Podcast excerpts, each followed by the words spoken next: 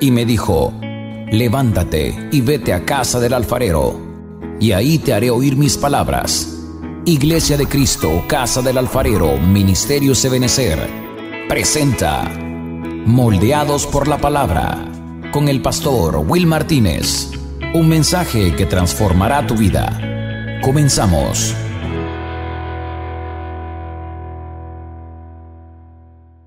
Te lo suplicamos. Amén, amén y amén. Gloria a Dios. Eh, el día jueves eh, comencé a platicar con ustedes eh, acerca de, algo que para mí es de mucha importancia y, veo que es muy vasto al verlo en la palabra. Es un tema, pues, como muchos, inagotable.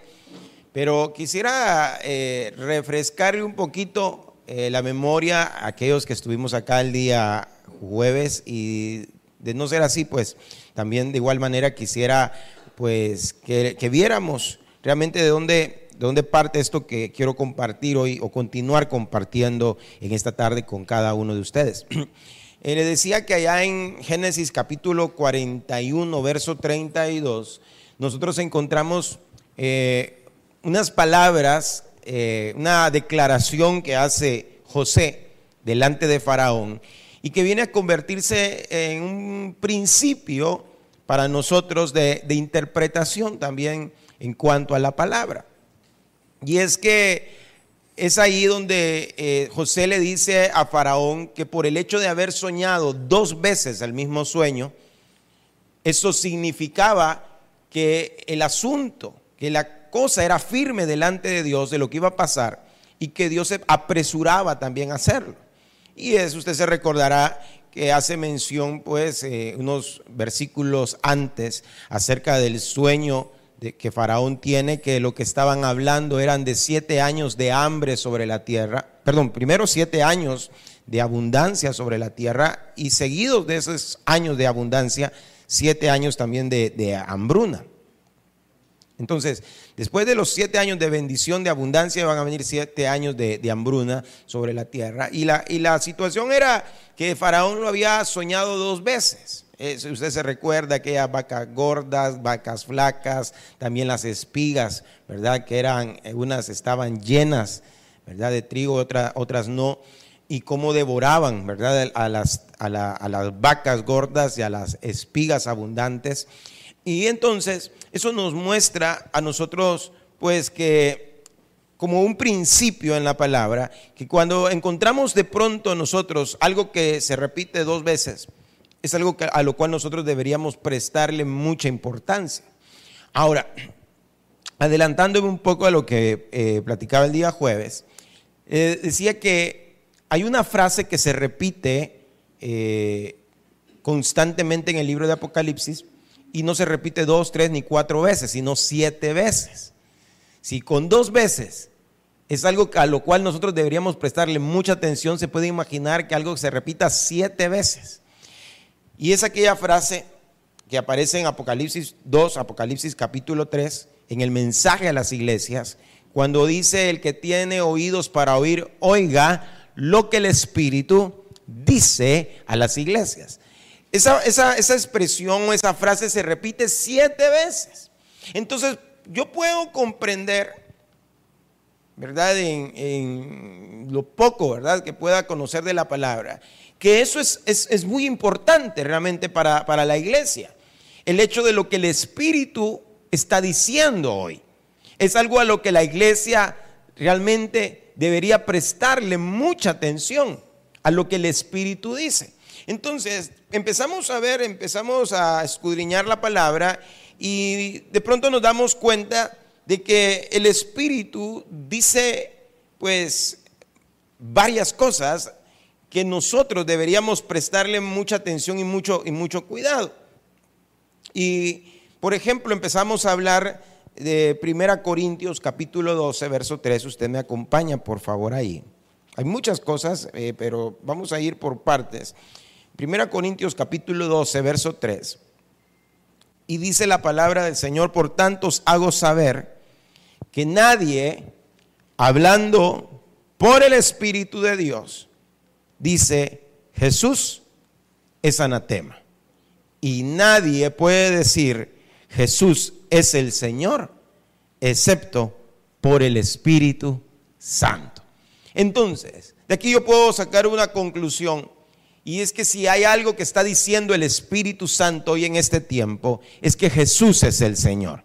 Y todo aquel que pueda confesar y todo aquel que pueda decir Jesús es el Señor, lo está haciendo por el Espíritu de Dios. Porque nadie, nadie puede llamar a Jesús Señor si no es por el Espíritu Santo. Entonces, si, si nosotros entendemos este principio, de lo que el Espíritu está diciendo a, las iglesias es algo muy importante, algo a lo cual nosotros debemos de prestarle mucha atención. Debemos prestarle atención a esto que el Espíritu está diciendo y es que Jesús es el Señor.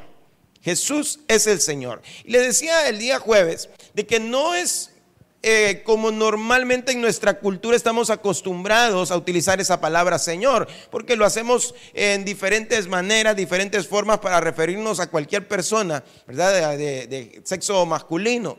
Pero eh, bíblicamente la palabra Señor es una palabra que en griego es curios, con K, curios, que significa supremo en autoridad, soberano, amo, dueño. Es decir, cuando nosotros estamos refiriéndonos a alguien como Señor, estamos refiriéndonos a esa persona como un amo, como un dueño, como alguien que es soberano, que tiene toda autoridad. Y es así como nosotros deberíamos realmente ver a Jesús, poder ver a Jesús como Señor y Señor de nuestra vida. Ahora, el Señor en una oportunidad le dice al pueblo de Israel, ¿por qué me llaman ustedes Señor, Señor? Y no hacen lo que yo digo. Entonces no solamente se trata de decir Señor, no solamente se, trata de que nosotros en nuestra boca tengamos la palabra Señor, lo cantamos en muchas oportunidades. Hoy lo cantábamos, Señor, Señor, eres grande más que los cielos. Es un coro muy, muy hermoso. Pero el punto es si realmente Jesús es nuestro Señor si Él es nuestro amo, si Él es nuestro dueño, si nosotros estamos haciendo realmente lo que Él nos está diciendo. En aquel día, dice Mateo capítulo 7, que muchos le van a decir, Señor, Señor. Y le van a argumentar, Señor, en tu nombre hicimos milagros, en tu nombre sanamos enfermos, en tu nombre profetizamos. Y Él les va a decir en aquel día, no los conozco. Apártense de mí, hacedores de maldad. ¿Cómo alguien que echando fuera demonios lo hacía en el nombre de Jesús. Como alguien que profetizando o sanando enfermos en el nombre de Jesús en aquel día no va a ser conocido, porque definitivamente utilizaron el don que les, había les habían dado, les habían confiado para su propia conveniencia, a, su antojo y no de la manera como Dios quería que lo usaran. Por eso es importante, hermano, que todo lo que nosotros hacemos, realmente lo tenemos que hacer bajo la dirección del Espíritu de Dios. Porque es eso lo que va a ser tomado en cuenta, no lo que hagamos. Y miramos varios ejemplos, no me quiero detener hoy en esta noche a, mencionarlos, pero qué importante es poder entender que Jesús es Señor, que Jesús es Señor. Y, y es nuestro Señor. Ahora, le decía que esta, esta palabra, Señor, aparece solamente en el Nuevo Testamento, aparece 690 veces. Y de esas 690 veces, 675 se refieren a Dios directamente. Entonces, eso me muestra que el, el, tema del señorío de Dios y de Cristo es amplio. Es algo que no lo puedo tomar a la ligera, porque es algo que constantemente la Biblia me está diciendo, que Él es Señor. Él es Señor, Él es Señor. Hechos capítulo 2, 36 dice que Dios hizo a Cristo Señor y Dios. A Él se le dio un nombre que es sobre todo nombre, para que en ese nombre se doble toda rodilla de los que están en los cielos, en la tierra y aún debajo de la tierra, y confiesen que Jesús es el Señor. La Biblia dice en Romanos capítulo 10 también, esta es la palabra de fe que predicamos. Si tú confiesas con tu boca que Jesús es el Señor y crees en tu corazón de que Dios le levantó de entre los muertos, serás salvo. Entonces, qué importante es poder comprender, entender y asimilar el señorío de Cristo en nuestra, en nuestra vida. Porque algunos lo tienen como Salvador, pero no necesariamente como Señor. Y mire, y fue en una cena, fue en una cena donde se puso a prueba quienes lo tenían como Señor y, quienes no. Bueno, en esa cena, once lo reconocieron como Señor, uno lo reconoció como Maestro. Interesante. ¿Quién fue el que lo reconoció como Maestro? Solamente. Judas. Que después del bocado, dice, el diablo se le metió, Satanás entró en él. Entonces es importante lo que vamos a hacer hoy en esta, en esta noche, porque una de las cosas que debemos hacer antes de poder participar de la cena del Señor es preguntarnos, ¿y Jesús es Señor para mí? Él es mi Señor. No solamente Mire, no solamente Dios, y que Él es Dios, pues por supuesto, maestro, profeta, que Él es todo eso, pero es Señor, Señor. Ahora, el que Jesús sea Señor trae varios beneficios.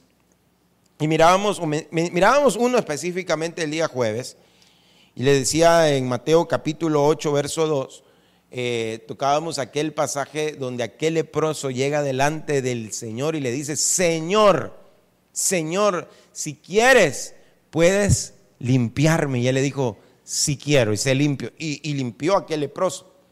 Entonces, un beneficio de tener a Jesús como Señor es que nos limpia. Nos limpia y nos limpia, hermano, hasta de la lepra. La lepra, ¿qué representa la lepra, hermano, espiritualmente? ¿Qué podría representar? ¿Ah? Pecado, sí, pero ¿qué tipo de pecado? murmuración, hipocresía. pero ¿por qué sacan esa conclusión? A ver, ¿por qué murmuración y hipocresía? Porque era la, era la, identificaba la lepra a los fariseos que eran sepulcros blanqueados. Eran sepulcros blanqueados. Hay, había, hay un ejemplo bien, bien, bien marcado ese, ejemplo es bien marcado porque es el, eh, bueno, no podría decir ahorita si es el primer caso de lepra que se mira en la, en la Biblia, pues, pero, pero cuando murmuró contra, contra la mujer, la cusita, ¿verdad? La cusita, eh, murmuró contra la esposa de, de Moisés, y interesante porque murmuró ella y Aarón pero quedó blanca, dice, como la nieve. Ahí viene lo del sepulcro blanqueado. Quedó blanca como la nieve, porque había murmurado. Se había, había, se había revelado.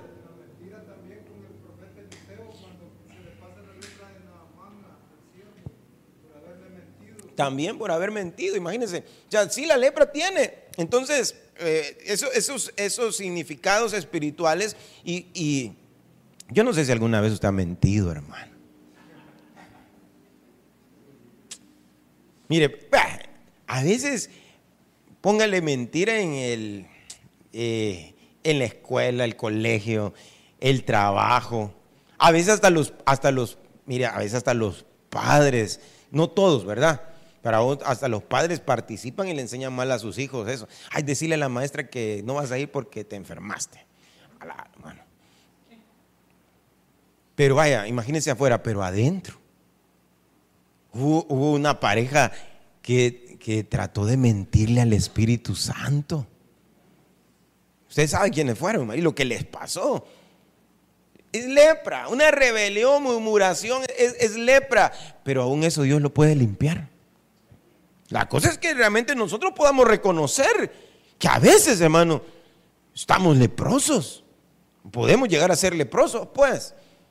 Usted puede decir, no, renuncio, no, primero escudriñémonos, examinémonos, realmente porque, eh, mire, la Biblia, la Biblia habla de que a veces, eh, lo, encontramos por ejemplo en Eclesiastés, cuando dice no te, no te molestes cuando alguien habla mal de ti o alguien te des cuenta, te enteres que alguien, un siervo, habló mal de ti porque tú también de pronto has hablado mal de, otro.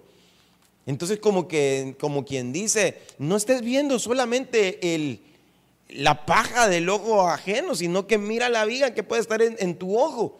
Y hoy es una noche para, para examinarnos.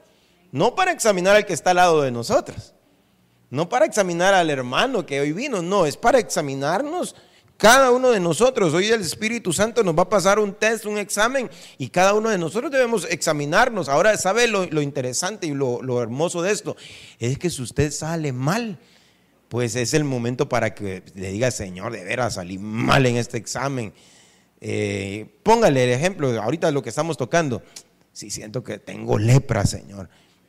Bueno, perdóname, limpiame con tu sangre preciosa y quiera pueda, hacer pueda tomar hoy de la, de la copa del pan dignamente. Pero debemos examinarnos. Sí, Él es fiel y justo para perdonarnos y limpiarnos de toda maldad. Eso sí, si confesamos nuestros pecados. Entonces es importante, hermano, que nosotros nos podamos examinar. ¿Sabe cuál fue el éxito de David? Fue que reconoció su pecado.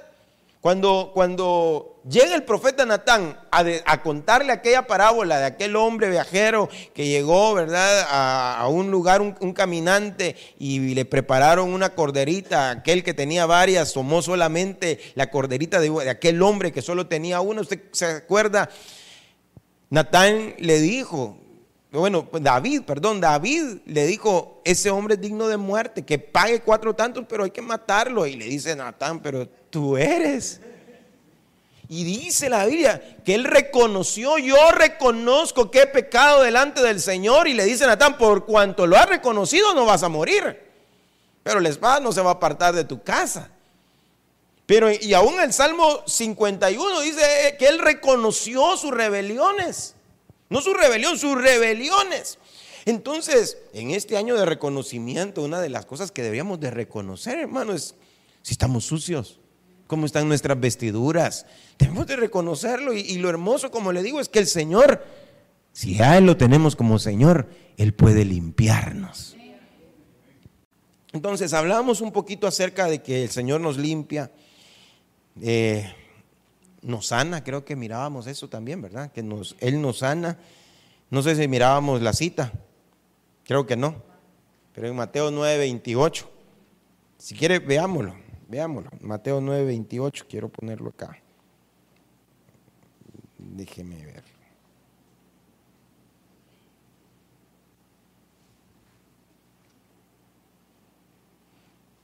Mateo 9, 28, y dice, y después de haber entrado en la casa, se acercaron a él los ciegos y Jesús les dijo, ¿qué les, preguntó?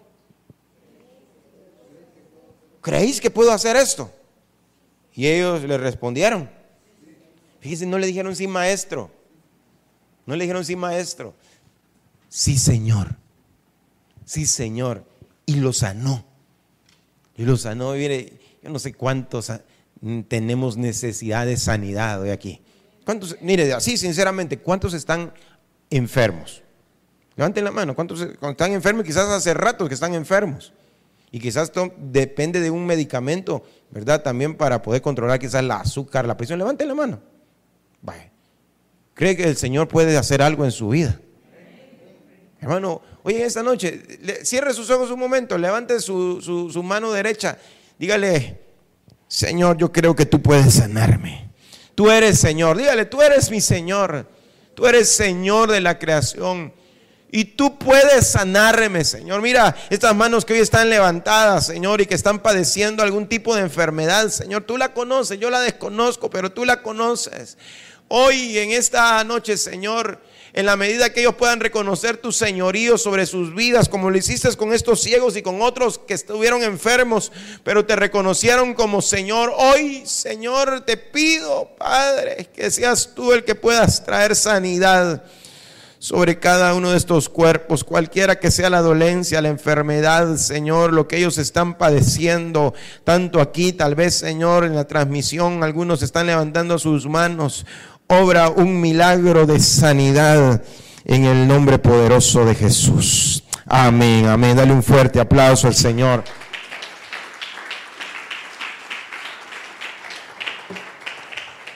Amén. Él es Señor y puede sanarnos.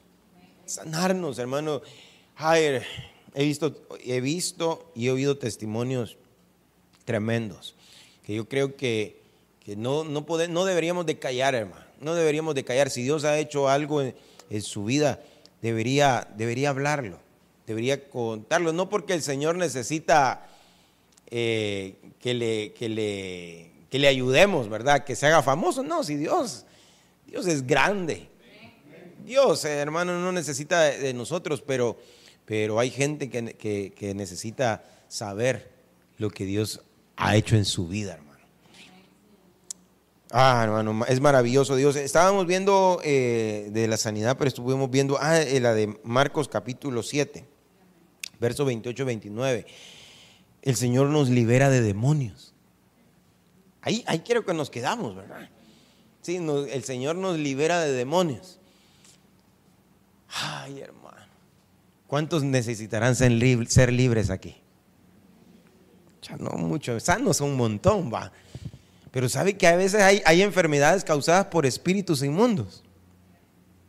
Ahí estaba aquella mujer encorvada que no se podía enderezar y dice el Señor que lo que la tenía esta mujer así era un espíritu de enfermedad. Satanás la tenía atada y no podía enderezarse y el Señor la liberó. Y es que, mire hermano amado, una de las cosas que realmente nosotros deberíamos pedir constantemente, mire, lo cantamos, lo cantamos constantemente, porque yo creo que el Señor nos ha liberado de tantas cosas, a veces ni cuenta se ha dado usted. Ya a saber, hermano, cuántos espíritus no han salido en el momento de la alabanza, la adoración. De aquella mujer, ¿se acuerda? Aquella mujer, creo que era María Magdalena, habían salido siete demonios. Imagínense de aquel Gadareno una legión de demonios. Hermano, ¿a cuántos demonios le habrá echado usted el Señor ya? Oh, pastor, yo nunca he tenido demonios. Eso es lo que usted dice. Sí, sí. Pero hermano, mire, necesitamos que el Señor nos libere. A veces, hermano, nosotros debemos de, entender que hay muchas cosas con las cuales estamos luchando, podemos estar luchando hoy en día, que son ataduras demoníacas, que nos están teniendo, hermano, muchas veces en derrota en, nuestra vida. Cuando hay cosas, hermano, mire, ahí, ahí yo, le, yo a veces explico esto, lo he explicado muchas veces. A veces hay situaciones donde uno no quiere ser libre. Y hay oportunidades o otras situaciones donde uno no puede ser libre. Y eso hay que identificarlo. Porque hay gente que no quiere y hay gente que no puede. Y es ahí donde nosotros debemos ver realmente dónde radica el, problema en, nuestra vida. Porque a veces, hermano, no le costará a usted orar. Hermano, que usted dice, voy a orar y, hermano, y por más que usted quiera, no ora. Digo, me voy a levantar y no, no puede orar. Empieza a orar y de repente empieza usted a, le vienen pensamientos rápido a su mente y empieza, ay, mañana es lunes, mañana, ay, tengo que entrar al, al trabajo temprano, no se me tiene que olvidar que tengo que entregar esos papeles. Hermano, no puede orar porque su mente está cautiva muchas veces por espíritus.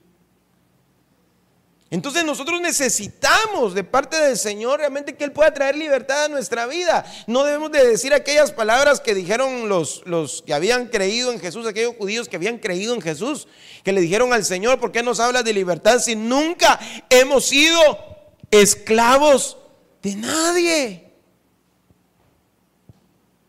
Y le, le dijeron al Señor, si nosotros somos hijos de Abraham, si fuerais hijos de Abraham, haríais las obras de Abraham, les dijo el Señor. Y eso, ah, bueno, es la revista, ¿verdad? Para este, este mes, las obras de Abraham. Ahí se las vamos a mandar también, si no la tiene, pues si no la puede descargar, pues de la página, pero si no se las mandamos, las obras de Abraham. Entonces, libertad, hermano. Yo quiero ser libre. Yo quiero ser libre, hermano, de veras. Yo quiero, yo quiero ser libre en mi vida. Hay cosas, hermano, que atan. Eh, mire, el enemigo pone leyes aún en nuestros miembros. Y por eso el apóstol Pablo, él clamaba, él, exclamaba y aún en su carta lo, dejó escrito allá en Romanos capítulo 7 y él decía, ¿quién me librará, miserable hombre de mí? Imagínense un apóstol que decía eso. Ya, ya, ya, ya predicaba, ya estaba funcionando como apóstol. Él escribe en Romanos capítulo 7, miserable hombre de mí, ¿quién me librará de este cuerpo de muerte? Porque él le decía, de pronto yo quiero hacer algunas cosas y me doy cuenta que no puedo hacerlas. Veo que hay una ley en mis miembros. Ahora, ¿quién puso esa ley? ¿Quién habrá puesto esa ley en nuestros miembros para que tú veas lo que no tienes que ver, para que escuches lo que no tengas que escuchar, para que hables lo que no tengas que hablar? Entonces, cuando nosotros reconocemos el señorío de Jesús en nuestra vida, se rompen esas ataduras. Porque, hermano, si, si tú le perteneces al Señor, es decir, si Jesús es tu Señor, el diablo no puede ser ya tu Señor. No puede, no, no, puedes tener dos señores. Entonces, si tú le dices, tú sé mi Señor, yo quiero que tú me gobiernes, quiero que tú controles mi vida, seas mi amo. Entonces, el Señor va a tomar en cuenta esas palabras y Satanás no va a tener nada que hacer en tu vida. No va a tener parte en tu vida. No va a tener poder sobre ti. ¿Por qué? Porque tú tienes un señorío. Pero si tú no aceptas el señorío de Jesús, ay, ahí sí va a haber problema. Ahí sí va a haber un grave problema. Entonces, necesitamos reconocer el señorío de Jesús. ¿Para qué? Para poder tener libertad. Para que Él nos libere, hermano, de demonios. Que nos libere todo espíritu inmundo, hermano, y, que los eche de una vez y para siempre de nosotros. Ay, hermano, mire, qué difícil es eso. ¿ah? Qué difícil es, reconocer eso en nuestra, en, nuestra, en nuestra vida, pero necesitamos, hermano. De vez en cuando necesitamos que nos, que nos peguen una fumigada. ¿Usted fumiga su casa? De vez en cuando. Manda a alguien especialista para que le fumigue, ¿verdad? Y para que le ponga veneno a los ratones, a las ratas, a las cucarachas. Porque las cucarachas no salen en el día, en la noche. Y a veces ya con crías, ¿verdad? Ya hay un montón de cuquitas en el puerto. Ya se le hizo, se le hizo plaga. Entonces, la, luz no le gusta, la, la oscuridad sí. Entonces como que de repente, hermano, necesitamos que nos que llamar, ¿verdad? A ese, a ese número, ¿verdad? De, las plagas que nos fumiguen. Y necesitamos que nos puedan pegar una, una liberada, hermano. Pero bueno, sigamos, porque esto no le gusta mucho a los hermanos. Bueno, no sé si a los hermanos o,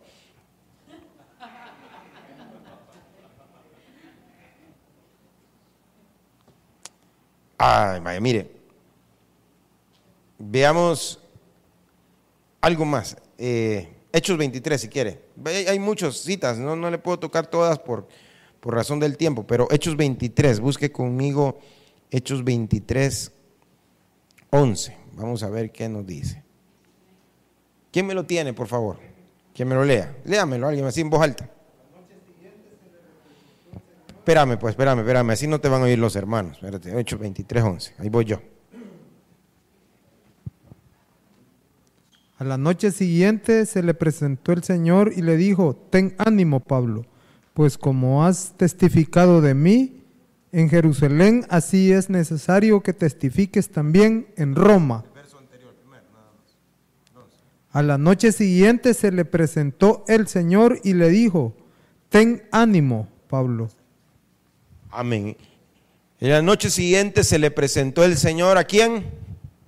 Al apóstol Pablo. ¿Y qué le dijo? Ten ánimo. Ten ánimo. Estaba pasando algo el apóstol Pablo como para que el Señor mismo se le presentara y le dijera, ten ánimo. Ja, hermano. Estaba lloviendo al apóstol Pablo. Pero hermano, qué, qué hermoso, porque acá es el Señor el que se le presenta, el Señor, el Señor, y le dice, ten ánimo, Todavía vas a testificar de mí, todavía tienes que hablar. No, no te vas a morir aquí, Pablo. Vas a seguir todavía con vida porque necesitas seguir hablando de mí. Mire, a veces hay situaciones en nuestra vida donde nosotros decimos, no, hasta aquí llegué.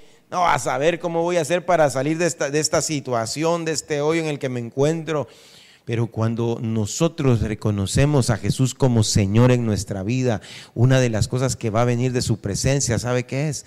Es ánimo para seguir adelante. Ánimo, hermano, para que nosotros podamos continuar nuestro camino. El Señor, hermano, mire, el Señor algo que dijo claramente antes de partir fue, en el mundo ustedes van a tener aflicción. Van a tener aflicciones. Pero confíen en mí porque yo ya vencí el mundo. Yo ya vencí, pero confíen, pero mire, la Biblia dice en el Salmo capítulo, creo que es el 34, dice, muchas son las aflicciones. Muchas. Usted pensó que venir, viniendo a Cristo se le iban a acabar las aflicciones. No, muchas son las aflicciones del justo. Pero lo hermoso es que de todas ellas lo va a librar el Señor. Entonces, mis amados hermanos, una de las cosas que el Señor imparte realmente es ánimo para poder continuar. hay esperanza. Hermano, hay esperanza en nuestra vida que las cosas van a cambiar. Entonces no importa lo que nosotros podamos estar viviendo, pero si tenemos a Jesús como Señor, es decir, si nosotros le damos a Él el control de nuestra vida, por eso le digo, tenemos que entender qué es lo que implica la palabra Señor. Si nosotros lo tenemos a Él como Señor de nuestra vida, como amo, como dueño de nuestra vida, una de las cosas que el Señor te va a decir es ánimo, tranquilo, tranquilo. Todavía no te vas a morir todavía vas a seguir adelante. No, tal vez se puedas encontrar en una situación muy difícil. Pero el Señor te dice, ánimo, las cosas van a cambiar, tu vida está en mis manos. Entonces, hermanos amados, necesitamos en, nuestra vida muchas veces, por eso hablarle a nuestra alma, porque el ánimo de ahí viene la palabra ánimo, alma viene de ánimo. Porque a veces, hermano, nuestro espíritu puede estar dispuesto, pero nuestra alma, hermano, hace berrinche. Nuestra alma, hermano, a veces anda de pico caído. De veras. Mire, sinceramente, una, una, de las cosas eh, que se puede ver es en medio de la alabanza, cómo se encuentra el pueblo. Yo no sé si les pasa a los hermanos de alabanza que están aquí arriba, yo, uno de los consejos que damos es que no estén viendo al pueblo, sino que estén viendo al Señor, ¿va? porque se pueden frustrar de repente. Pero, hermano, eh, como, también como pastor hay que echarle, ¿verdad?, la, mirada a las ovejas. Hermano, a veces hasta yo veo hermanos que aplauden todos desanimados. Sí, porque hay gente que usted la mira animada, eh, o sea, un buen ánimo alabando al Señor. Y está cantando, gritando, saltando. Pero hay hermanos como que le están pidiendo, la mano derecha le está pidiendo permiso a la mano izquierda para poder juntarse. ¿Qué? Decime un canto de los que estábamos entonando hoy. Yo no lo estaba viendo porque yo estaba aquí adelante. Pero aplaudid, va. Aplaudid y cantemos juntos a nuestro Dios al son de la música. hermano, eso es, eso es desánimo. ¿Cómo sería aplaudir con ánimo, hermano? Ah, Qué diferente, ¿va? Aplaudir. Ah, y, y el coro todavía dice, olvidemos las tristezas, olvidemos el dolor, pues su gozo es nuestra fortaleza. Gocémonos en Él. Hermano, entonces como que de pronto, hermano, hay que hablarle a nuestra, a nuestra alma, pero debemos aceptar el señorío de Jesús en nuestra vida, porque una de las cosas que Él te va a traer a tu corazón, a tu alma, es ánimo. Es que, hermano, es que lo que hay en el corazón se refleja en el rostro. De veras. Si tu corazón está triste, se va a reflejar en, tu, rostro. Entonces, Necesitamos hablarle a nuestra alma, necesitamos nosotros tener a Jesús como Señor. ¿Para qué? Para que, hermanos, estemos siempre de buenos ánimos, no de doble ánimo. El de doble ánimo dice la Biblia que es inconstante en todos sus caminos. Dígale al hermano que está al lado suyo, dígale hermano, tenga ánimo hermano, ten ánimo, dígale, ten ánimo hermano, ten ánimo, las cosas van a cambiar, dígale. Las cosas van a cambiar en su vida, hermano. Ten ánimo. Ya vas a tener dinero, dígale. Sí. Ten ánimo. dígale, ya te va a pagar aquel que te debe. Ten ánimo, dígale, ten, ten ánimo. Sí. Ten ánimo, hermano. Las cosas van a cambiar. Porque Él es tu Señor, Él es tu Señor. Entonces debemos de creerle a Él. Hermano, ¿por qué? Porque, hermano, los pensamientos que Dios tiene para, para nuestra vida son de bien, para darnos un futuro y una esperanza. Una esperanza, eso, eso es hermoso, porque nosotros, hermanos, mire, la esperanza que se ve, ¿para qué esperar? Eh, ¿Para qué esperarla? Esa no es esperanza, sino la que no se ve. Cuando no vemos algo necesitamos esperanza, dice Romanos, eh, eh, la carta de los Romanos. Y en él hay esperanza de que las cosas van a cambiar en nuestra vida, hermano. Pero cuando Jesús es nuestro Señor, ay, mire, el tiempo ya se me fue y, me faltan muchos versos aquí que tocarle, pero no, no me quiero extender. Eh, mire, vaya conmigo a, a Romanos, Romanos capítulo 4, verso 8. Vamos a terminar con eso. Tal vez mis hermanos de la alabanza suben. Por favor, Romanos capítulo 4, verso 8.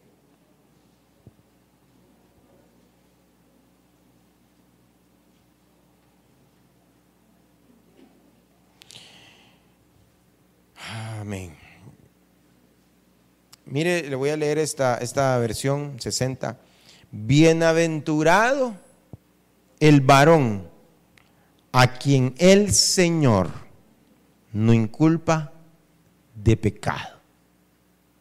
Bienaventurado, dichoso, feliz el varón a quien el Señor no inculpa de pecado. Otras versiones lo pueden decir de una manera diferente esa, frase, pero eh, eh, me gusta esa palabra inculpa. Inculpa, porque una de las cosas que el Señor hace es quitar la culpa que trae el pecado. Bueno, y que el, enemigo pues, viene a traer, ¿verdad?, a través del pecado a nuestra vida, porque Él es el que está constantemente acusándonos. Pero bienaventurado es aquel varón a quien el Señor no inculpa de pecado. Cuando nosotros tenemos a Jesús como Señor, una de las cosas que, de las cuales Él nos libra, hermano, es de la culpabilidad,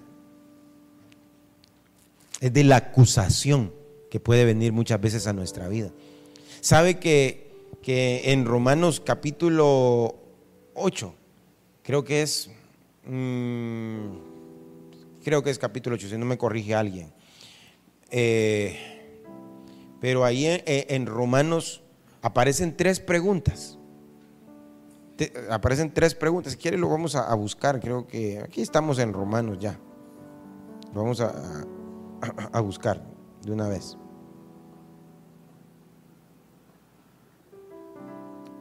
Aquí está, mire. Dice en el verso 33, en cada versículo hay una pregunta. Primero dice, ¿quién acusará a los escogidos de Dios? Dios es el que justifica. En el verso 34 dice, ¿quién es el que? Ya no, fíjese que cambia la pregunta. Primero es quién acusará, ahora dice, ¿quién es el que condenará? Si Cristo es el que murió, más aún el que también resucitó, el que además está a la diestra de Dios, el que también intercede por nosotros. Y en el verso 35 aparece la tercera pregunta. ¿Quién nos separará del amor de Cristo? Tribulación, angustia, persecución, hambre, desnudez, peligro, espada. Y bueno, dice, antes en todas estas cosas somos más que vencedores por medio de aquel que nos amó. Entonces,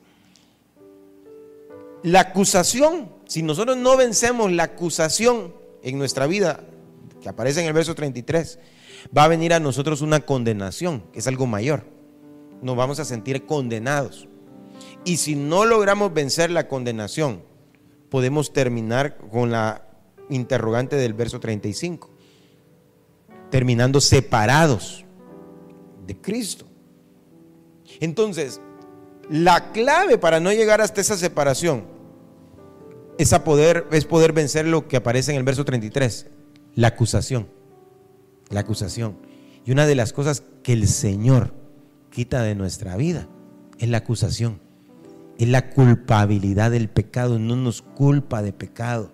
Pero cuando Él es Señor, cuando Él es Señor de nuestra vida, el enemigo va a tratar de acusarnos, el enemigo va a tratar de señalarnos constantemente. Mire hermano, ¿quién de nosotros no se ha equivocado? Pero qué hermoso es cuando podemos estar en paz con Dios. Hermano, esa es una bendición tremenda cuando nosotros podemos levantar nuestras manos, nuestro rostro y saber que Dios no tiene nada en contra de nosotros. Esa es una bendición tremenda, hermano.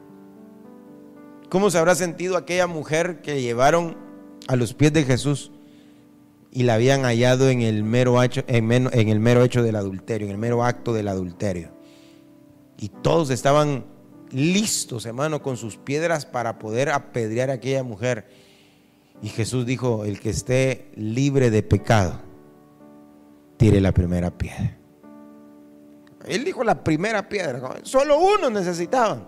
Después se podían ir todos los demás, o sea, tirarle, pero necesitaba alguien que estuviera libre de pecado para tirar la primera piedra. No la segunda ni la tercera, la primera. Hermano, entre toda esa multitud no hubo nadie. Porque todos empezaron a sentirse acusados. ¿Por qué? Porque no lo reconocían a Él como Señor. Su pecado permanecía. Eran ciegos, guías de ciegos.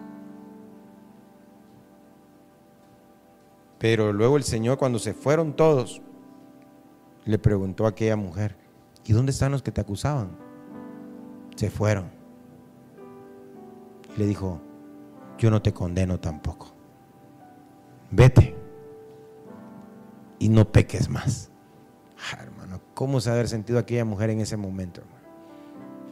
Al experimentar el perdón del Señor. Si la acaban, si si la acababan de encontrar, hermano, quizás hasta semidesnuda la llevaron a la mujer. ¿Qué podía argumentar a su favor? ¿Qué podríamos argumentar delante del Señor, hermano, nosotros? Nada. Pero bienaventurado aquel al que el Señor no inculpa de pecado. Y hoy es una noche para que nosotros podamos reflexionar y comprender que en Él hay perdón, que en Él podemos encontrar perdón de todos nuestros pecados. Si tus pecados son rojos como la grana, Él los puede emblanquecer como la nieve, así dice Isaías capítulo 1. Y esa es una, es una dicha, hermano. Es una felicidad y eso es lo que escribe el salmista, bienaventurado. Feliz al que el Señor no inculpa de pecado. Que hoy esta noche podamos ver a Jesús como Señor y que Él pueda hoy liberarnos de toda culpabilidad. Culpabilidad y podamos acercarnos a su mesa con confianza. Podamos acercarnos a su trono, como hoy decía una de las profecías, confiadamente para poder encontrar misericordia y oportuno socorro. ¿Por qué no se pone sobre sus pies un momento? Y mis hermanos, que me van a ayudar a ministrar hoy la cena del Señor. Pueden ir pasando. Cierre sus ojos un momento en esta noche.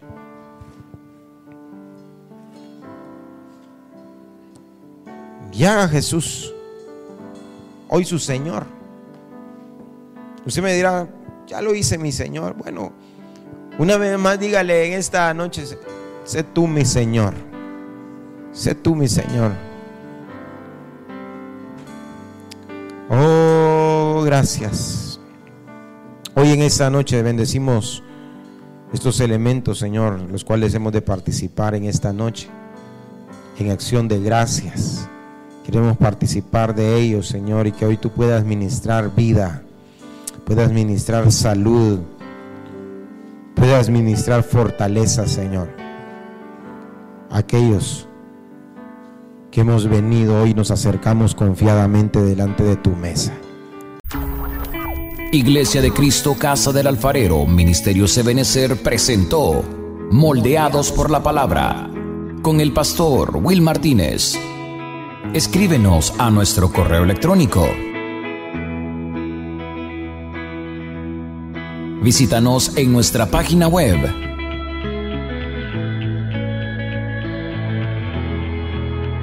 O síguenos a través de nuestras redes sociales. Esperamos que este mensaje haya sido de bendición para tu vida.